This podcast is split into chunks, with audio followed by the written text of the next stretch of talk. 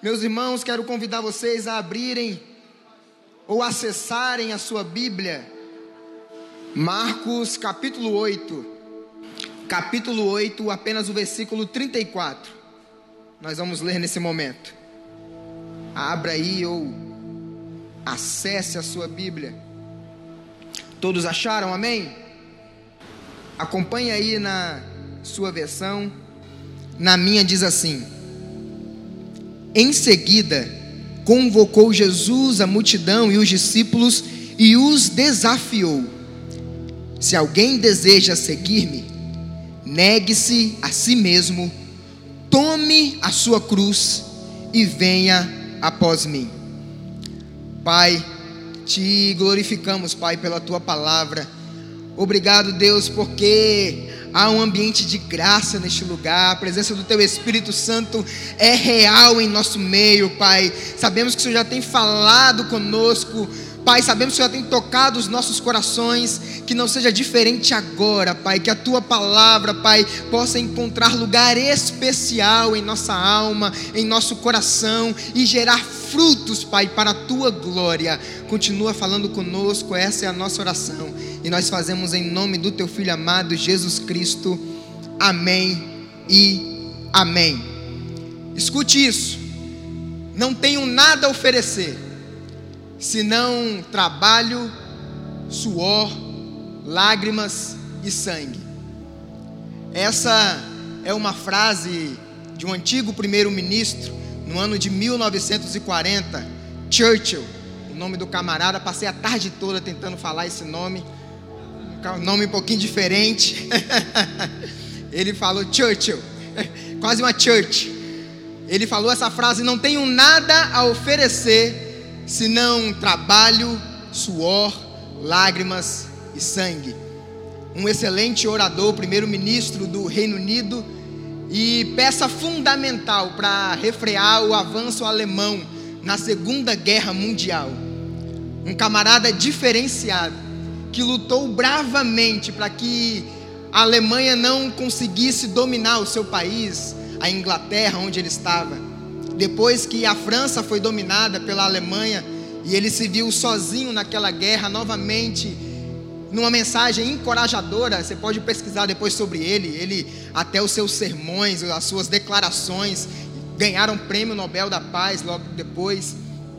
Uma pessoa totalmente importante para conseguir estancar esse momento da história da Segunda Guerra Mundial.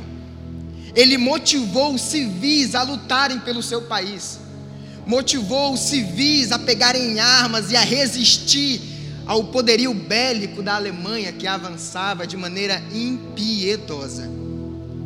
Um pouco depois, agora estamos vivendo aí um momento caótico no mundo.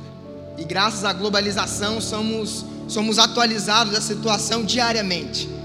Hoje é o 11 dia em que a guerra se instalou lá na Ucrânia. E todos os dias nós temos atualizações de como estão aqueles, aquelas pessoas, aquele país. Bombardeios, pessoas morrendo. Realmente uma situação muito triste, que nos preocupa.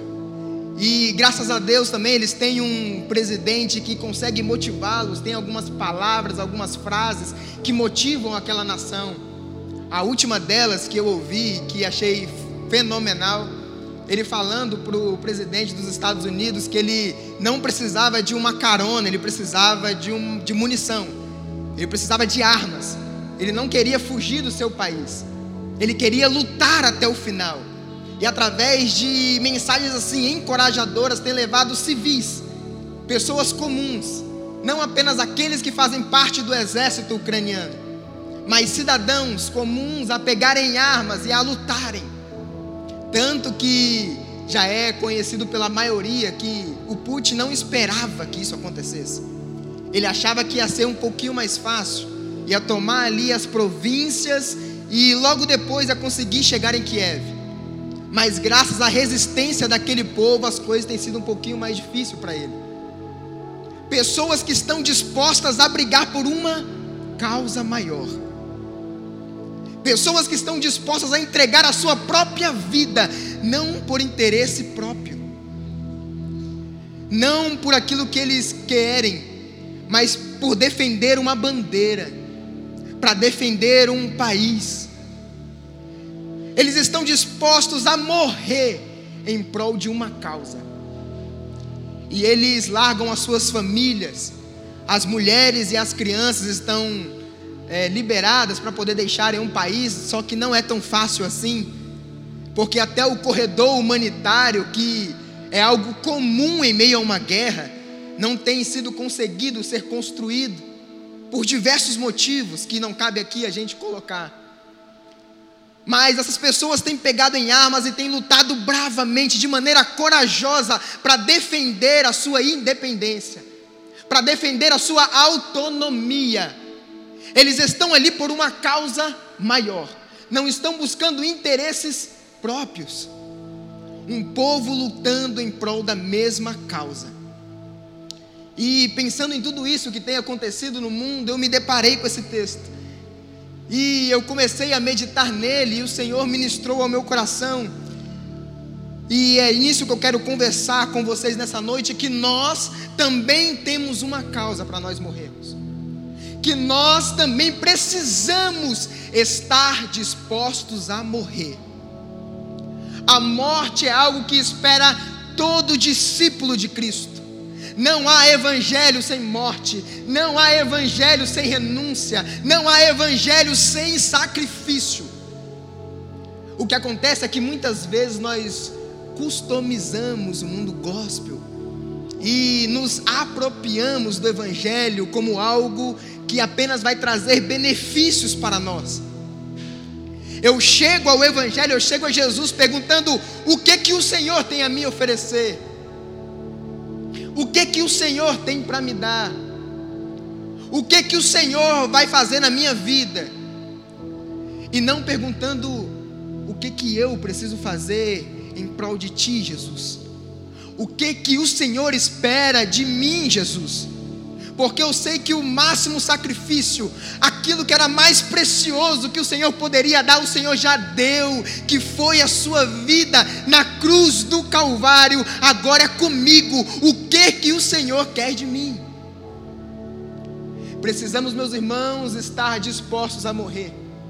E o discipulado é um caminho para a morte. É um caminho para a renúncia. Continue aí com a sua Bíblia aberta e eu quero pensar com vocês em três pontos que eu vejo aqui nesse texto e que vão nos ajudar a esclarecer um pouquinho aquilo que Jesus requer de nós.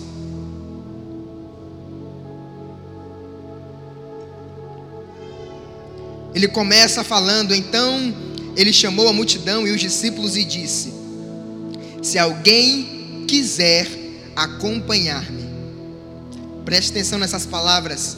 Se alguém quiser. Primeiro, o discipulado é uma é algo que é oferecido a todos, independente da raça, independente do gênero, independente da sua condição. A oferta para seguir a Jesus está disponível para todos. Ele não se volta apenas aos seus discípulos, ele não está falando apenas aqui com os doze, com aquele clube em específico, mas ele se volta à multidão e oferece a todos a mesma coisa. Eu quero te dizer nessa noite, meu irmão, que o Evangelho está disponível para você, o discipulado está disponível para você, mas é se quiser seguir-me. Jesus não é um tirano não é um ditador que empurra goela abaixo o discipulado. Ele não nos obriga a sermos discípulos dele. Precisa ter uma predisposição em nosso coração, precisa haver um desejo em nosso coração de seguir a Jesus, de tomar essa causa maior como a minha, como a sua causa. Se quiser seguir-me é uma opção. O discipulado não é apenas para uma elite espiritual, mas para todos quantos quiserem seguir a Cristo. não é apenas para um grupo específico, não é para liderança, não é para um povo que ora mais, não é para um povo que é mais santo, não é para um povo que tem uma característica A ou B, é para todos aqueles que quiserem.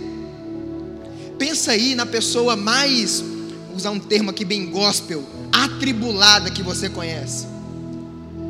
Pensa na pessoa mais difícil que você conhece. Pensa aí em uma pessoa que está tão distante de Jesus, tão distante de Jesus, que não consegue nem mais enxergá-lo, que você pensa que nem tem mais jeito. O Evangelho também é para ele, o Evangelho também é para ela. O Evangelho é para todos, é oferecido a todos, independente da condição atual da pessoa. Se quiser seguir-me. É um convite para uma relação pessoal, individual. Se você quiser, você vai andar comigo. Se você quiser, você vai se relacionar comigo. Se você quiser, você vai aprender de mim. Se você quiser, você vai escutar de mim. Se você quiser, eu vou te tornar parecido comigo. Se você quiser. E o texto continua. Eu quero Jesus. Eu aceito Jesus.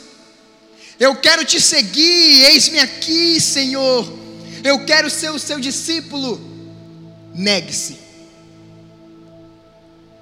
Eu quero estar contigo, Jesus. Negue-se. Olha o que diz o texto.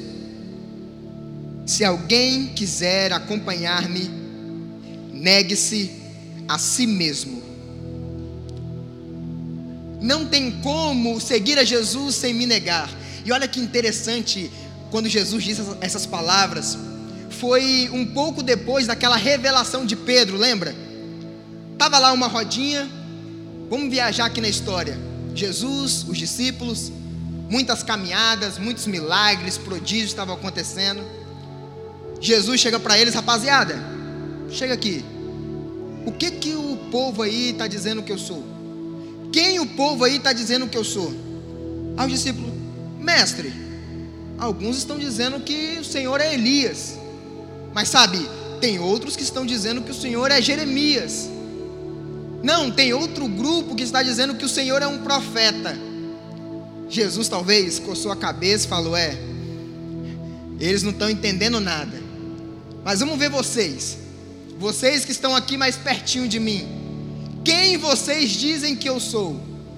Pedro, sempre Pedro, se levanta e diz: Tu és o Cristo, o Filho do Deus vivo. Parabéns, Pedro, nota 10 para você. Acertou na lata, moleque. Agora sim eu estou vendo que tem esperança para vocês. Mas olha, Pedro, eu te digo que você não acertou isso pela sua capacidade eu te digo que você não acertou isso pela sua inteligência, porque não foi carne nem sangue que te revelou, mas foi o Pai. Imagina agora Pedro. Não, eu não sou mais Pedro. Eu sou Pedro, vulgo revelação. Eu recebi uma revelação do Pai. Cuidado comigo, meu irmão. O negócio aqui é direto.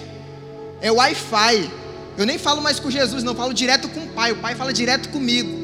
Eu estou em outro patamar, tipo Flamengo. Eu estou em outro nível. Eu sou Pedro, vulgo revelação agora. Não mexe comigo não. Tá bom, vocês entenderam quem eu sou. Logo depois dessas palavras, você pode depois ler com calma na sua casa. Jesus começa a dizer que ele iria morrer. Beleza, agora vocês entenderam quem eu sou. Então eu vou falar mais claramente o que vai acontecer comigo. Eu vou ser crucificado eu vou morrer, mas eu vou ressuscitar, calma. Pedro, vulgo revelação, se achando a última bolacha do pacote, fala: Calma aí, Jesus. Chega aqui. Pedro chama Jesus à parte. Sabe por quê? Porque os outros não eram tão espirituais como ele para poder ter aquele tete a tete com Jesus. Eu sou mais espiritual. Vocês não vão entender agora a conversa que eu vou ter com Jesus. Essa aqui é a conversa só da diretoria. Então, os onze, calma aí, Jesus. Chega aqui. Pedro, chamando Jesus à parte, começa a repreendê-lo veementemente. Ô Jesus, Deus tem misericórdia de você, Jesus. Que palavra de derrota é essa, rapaz? Vai morrer? Que negócio é esse? Que morreu o quê? Olha, eu tô contigo. Fica tranquilo. Não vou deixar nada acontecer com você não, Jesus. Jesus vira para Pedro, vulgo revelação, e diz: Apartai-vos de mim, Satanás. Dez minutos antes, Pedro tinha recebido uma revelação do Pai. A mesma boca que proferiu uma revelação do Pai agora é usada por Satanás. A mesma pessoa que foi usada dez minutos antes para liberar uma revelação direta do trono agora é usada por Satanás. O ego de Pedro inflou. Ele achou que ele era capaz de repreender a Jesus. Ele achou que ele era alguém. Ele achou que ele era mais do que ele realmente era. Jesus diz: Para trás de mim, Satanás. Da mesma boca que saiu bênção, também saiu maldição. Por isso nós temos que vigiar a todo momento. Porque o ego é algo que engana muito fácil a gente. Por alguma coisa que nós fazemos, ou por algum momento que somos usados por Deus, achamos que somos superiores. Eu sou um super espiritual agora. Eu sou um super crente. Eu sou o vulgo revelação. Eu sou muitas coisas. Precisamos tomar cuidado, porque logo depois disso, que Jesus disse para Pedro: Apartai-vos de mim, Satanás, porque isso agora é motivado pelas coisas do homem, não pelas coisas de Deus, porque é necessário que eu morra. Negue-se. Vocês querem vir após mim? Vocês desejam me seguir? Negue-se. Essa é uma negação ao próprio eu. É você colocar Jesus aonde o ego reinava. É você colocar Jesus aonde a sua opinião reinava é você colocar Jesus aonde as suas vontades reinavam, é você colocar Jesus aonde os seus desejos reinavam. Negar a si mesmo é necessário para aqueles que desejam seguir a Jesus. Negue a si mesmo, negue o seu achismo. Negue a sua vontade, negue o seu desejo. Não é sobre o que você acha, não é sobre o que você pensa, não é sobre o que você quer é sobre o que Jesus quer, é sobre o que Jesus pensa, é sobre o plano dele, não sobre o meu e o seu plano. Não é sobre autoafirmação. Infelizmente nós vivemos hoje num tempo onde grande parte de pregadores de internet enfatizam a autoafirmação. É que você pode, você vai alcançar, você é o cara, eu vou destravar sua mente. É pregado muito pouco renúncia e renúncia, meu irmão, não é anulação, tá? Não é você se anular. Jesus, ele muda caráter, ele não muda personalidade. Isso que eu acho mais interessante. Pedro corta a orelha de soldado. Pedro não é fácil, não. Pedro é colérico, né? Iriam dizer. Pedro é sanguíneo. Pedro vai para cima, irmão. Jesus mudou a personalidade de Pedro? Não. Mudou o caráter dele. Porque o Pedro lá atrás que cortava a orelha de soldado, o Pedro lá atrás que era usado por Satanás por causa do seu ego, mais na frente lá em Atos, prega para uma multidão e multidão se converte. Deus não vai mudar a sua personalidade, mas Deus é especialista em transformar o meu e o seu caráter. Não, mas eu sou muito explosivo. Ok, Deus vai usar essa sua explosão para bombardear o inferno e não para ferir o seu irmão. Não, mas eu sou mais quietinho, a gente está falando dos explosivos, né? Não, eu sou mais quietinho, eu sou mais na minha. Cuidado para não ser omisso. Mas Deus vai usar o seu jeitinho para conversar e resolver conflitos porque Ele não muda a nossa personalidade, mas Ele transforma o nosso caráter, e isso passa por negar a mim mesmo. Eu não posso seguir a Jesus querendo continuar a ser a mesma pessoa. Eu preciso me negar. Eu preciso permitir essa transformação em mim. O tsunami que existia um ano atrás não pode existir hoje. O tsunami que existe hoje não pode existir em 2023. É uma constância, meu irmão. Eu luto contra o pecado. E se você não luta contra o pecado, eu quero te dizer que é porque o pecado já venceu. Porque enquanto estivermos vivos, vamos lutar as nossas batalhas. Vamos travar as nossas lutas. É um constante negar, é um constante morrer o eu para que Cristo viva em mim. Eu preciso estar disposto a isso. Muitos seguem a Jesus como admiradores, não como discípulos. E até se misturam no meio dos discípulos, que a Bíblia também pode chamar de joio e trigo, que não cabe a nós separar, porque a Bíblia diz que é o filho do homem que vai separar naquele grande dia. Então não fique procurando na igreja quem é joio ou quem é trigo, porque nem eu nem você temos a capacidade de fazer essa separação. Somente o filho do homem consegue fazer e fará naquele grande dia. Pode ter certeza. Muitos se infiltram no meio da igreja, parecem ser discípulos, mas são apenas admiradores. Não estão entregues à causa, estão ali pelos seus próprios interesses, estão ali por uma autopromoção, por qualquer outra motivação, menos pela causa de Cristo. Menos pela causa de Cristo. Sabe, um caso também que repercutiu essa semana foi do deputado Arthur Duval mais conhecido como Mamãe Falei. Ele gravou um áudio e mandou para o grupo de amigos, amigos esse que permitiram que esse áudio vazasse. E ele que era até pré-candidato ao governo de São Paulo, ele é, ele é deputado estadual lá em São Paulo, ele era pré-candidato ao governo de São Paulo, ele abriu mão da candidatura por causa desse áudio que vazou. E nesse áudio ele realmente falam coisas repugnantes sobre as mulheres ucranianas, dizendo que elas são fáceis porque elas são pobres. Isso foi o de mais leve que ele falou nesse áudio, mas é o que pode ser falado sem que a censura corte.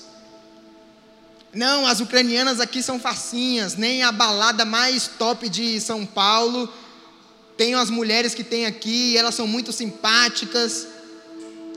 Ele estava lá pelo Instagram, né, pelas fotos e pela filosofia que era pregada, para ajudar os ucranianos na guerra. Convém, né, em ano de eleição, pré-candidato ao governo, as motivações dele certamente eram diferentes. As motivações dele certamente eram outras. Não vou dizer nem um turismo sexual, porque isso ele descobriu quando ele chegou lá. Talvez não foi lá com esse intuito mas a motivação dele com certeza não era ajudar os ucranianos, não era se sacrificar por aquele povo, porque alguém que tivesse uma motivação como essa jamais falaria aquilo que ele falou.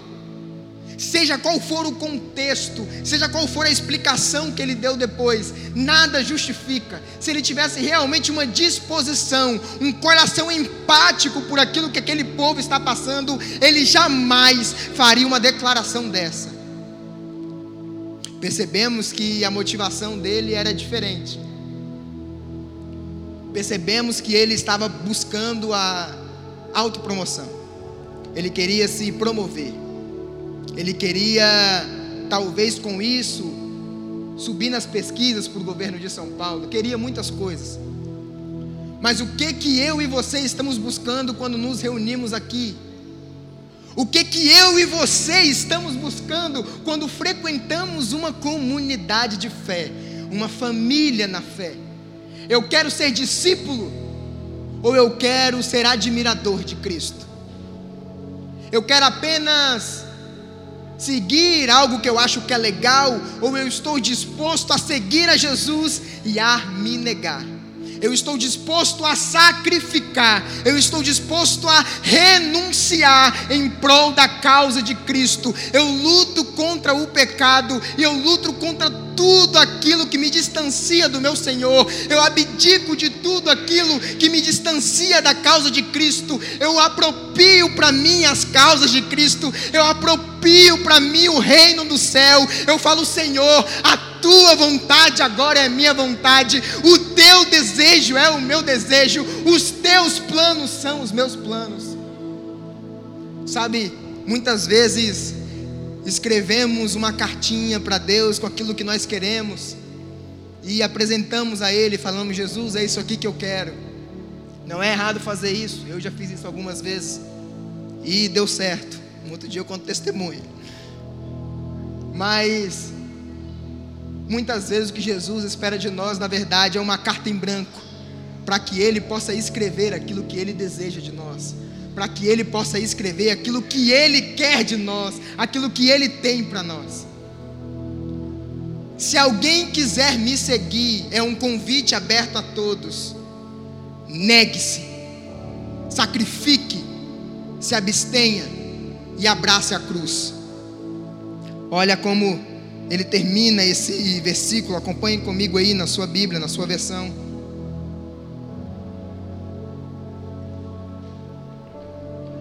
Se alguém quiser acompanhar-me, negue-se a si mesmo, tome a sua cruz e siga-me. Tome a sua cruz e venha após mim. Meu irmão, eu não sei o que você pensa sobre tomar a cruz, mas tomar a cruz é abraçar a morte. Hoje nós temos a cruz como um símbolo muito bonito. Está lá o Júnior, com seu cordão bem estiloso de uma cruz virou um símbolo cristão. Nós falamos de cruz, lembramos daquilo que Jesus fez, amém? Mas naquela época, quando Jesus proferiu essas palavras, ele estava falando de algo que era vergonhoso, de algo que era taxado como a pior morte da época. Jesus não estava falando aqui de glória. Muitas vezes queremos a coroa, mas não queremos os espinhos. Queremos os milagres, mas não queremos a renúncia. Queremos a provisão, mas não oferecemos um coração contrito e quebrantado, não oferecemos um coração arrependido diante de Jesus. Se alguém quiser vir após mim, negue-se a si mesmo, tome a sua cruz, abrace a morte. É isso que Jesus está falando. Ninguém pode ter Jesus no coração sem ter uma cruz nas costas. Não, eu carrego Jesus. Eu amo a Jesus. Eu acho Jesus legal. Eu acho que Jesus tem umas ideias bacanas. Então eu tenho que estar com minha cruz nas costas, que representa a renúncia, que representa a morte que eu estou disposto a sofrer por Ele. Que morte é essa? É a morte do eu. Paulo fala em Gálatas 2:20 já estou crucificado com Cristo. Sendo assim, agora não vivo mais eu, mas Cristo vive em mim. E a vida que agora eu vivo nesse corpo, vivo-a na fé do Filho de Deus que morreu e se entregou por mim. Não é mais o tsunami que vive, não é mais o tsunami que escolhe, não é mais o tsunami que decide, não é mais o tsunami que caminha, não é mais o tsunami que fala, não é mais o tsunami que se relaciona, mas é Cristo vivendo em mim, mas é Cristo se relacionando através de mim, mas é Cristo manifestando o poder dele através de mim em mim. É Cristo. É Cristo é Cristo em mim. É Cristo através de mim, me moldando a sua imagem, me moldando a sua semelhança, resgatando aquilo que foi perdido no Éden por causa de Adão e Eva. O pecado entrou, a nossa imagem e semelhança foi corrompida, mas Cristo na cruz do Calvário, Ele faz nova todas as coisas e agora resgata essa imagem que em mim foi corrompida pelo pecado. Agora Ele resgata essa identidade que o pecado manchou e agora eu sou nova criatura. Mas é preciso abraçar a morte. Eu mudei muito desde que eu aceitei a Jesus, e graças a Deus por isso. Graças a Deus por isso. Não só no jeito, mas Deus me conhece, sabe? Vocês me conhecem do futebol, a minha classe, a minha categoria. Toda sexta você está convidado para estar lá, de 10 às 11. Vocês me conhecem aqui na igreja, vocês me conhecem no púlpito, mas Jesus conhece o meu coração. Ele sabe quem eu sou no secreto. Ele sabe quem eu sou quando ninguém está me vendo. Ele sabe quem eu era e quem eu sou hoje. E o melhor disso que a obra dele não acabou. Ele ainda está operando em mim. Ele ainda está operando em você. Ele ainda está te transformando a imagem e semelhança dele para a glória dele. Mas é preciso abraçar a cruz. É preciso renúncia por uma causa maior. É preciso a morte por uma causa maior, e essa causa maior é o reino dos céus se instalando neste tempo, e essa causa maior é o reino de Deus se manifestando na minha vida, é o reino de Deus se manifestando na minha família, é o reino de Deus se manifestando na minha igreja, é o reino de Deus se manifestando na minha vizinhança, no meu bairro, é o reino de Deus sendo proclamado, é as portas do inferno não prevalecendo, é almas sendo saqueadas do inferno e sendo transportadas para o reino de luz. Essa é a causa maior. Não vivo mais eu, mas Cristo vive em mim. Por isso, se alguém quer seguir a Jesus, negue a si mesmo, tome a sua cruz e siga-o. Eu quero te convidar a ficar de pé neste momento. E quero convidar o pastor Jetson aqui, porque logo depois ele já vai ministrar a ceia para nós. Aproveitar para ele orar pela gente. Eu te convido a colocar a mão no seu coração. Eu não sei, meu irmão, aquilo que você precisa mortificar, aquilo que você precisa matar, qual é a cruz de morte que você tem abraçado, mas Cristo está contigo, aquele que te chama, te fortalece para morrer, aquele que te chama, te capacita a renunciar. Por isso, ore neste momento e acredite que Jesus irá te ajudar.